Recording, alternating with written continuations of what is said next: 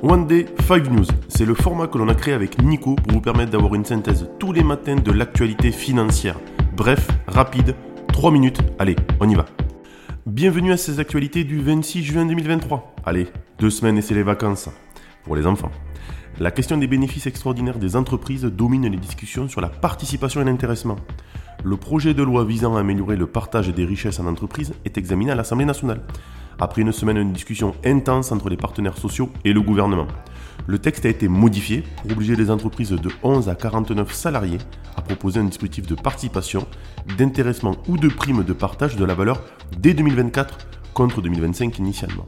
Cependant, la question controversée reste la définition des surprofits, avec un appel à clarifier les critères qui déterminent une augmentation exceptionnelle du bénéfice. La consommation globale d'énergie continue de croître, y compris celle provenant de sources fossiles.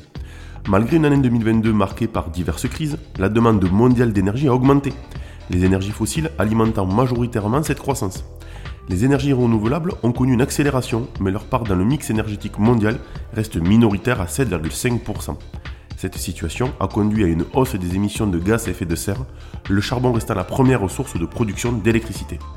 KCIS commence à proposer des services de conservation pour les cryptoactifs. Les acteurs financiers traditionnels commencent à explorer l'univers des cryptoactifs, malgré leur prudence habituelle. KCIS, une filiale du groupe Crédit Agricole et de Santander, a récemment obtenu l'approbation de l'autorité des marchés financiers, AMF, pour fournir des services de conservation d'actifs numériques. Cela est dû à une demande croissante des sociétés de gestion et des investisseurs institutionnels pour ce type d'actifs. Pourra conserver des jetons électroniques, de la monnaie numérique de banque centrale et des crypto-monnaies comme le Bitcoin. Les éditeurs de presse expriment leur mécontentement face au projet de réglementation européenne sur les médias.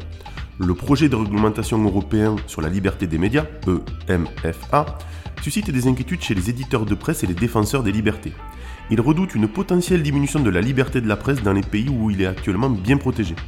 Les principales controverses concerne une éventuelle régulation administrative du pluralisme, le transfert de la responsabilité pénale aux journalistes et un amendement autorisant la surveillance des communications journalistiques par les États. La semaine dernière, Wall Street a terminé en baisse suite aux annonces de la Réserve fédérale. La bourse de New York a clôturé en baisse vendredi avec le Dow Jones reculant de 0,64%, le SP 0,77% et le Nasdaq 1,01%. Ces baisses sont une réponse directe aux commentaires de Jérôme Powell, président de la Réserve fédérale, qui a préconisé de nouvelles hausses des taux tout en promettant de la prudence.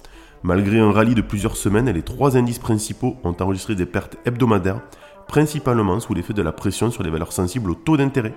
Allez, on part sur l'analyse. La semaine débute calmement avec peu de statistiques prévues pour ce lundi. Toutefois, l'attention des investisseurs se portera principalement sur le forum annuel de la Banque Centrale Européenne au Portugal, où participeront Jérôme Powell de la Fed et d'autres responsables de grandes banques centrales. Parallèlement, l'indice IFO du climat des affaires en Allemagne sera publié. Aux États-Unis, les résultats de l'enquête manufacturière de juin de la Fed de Dallas seront surveillés, tandis qu'en France, la biotech Ben Incel dévoilera ses résultats annuels. Allez, bonne journée à tous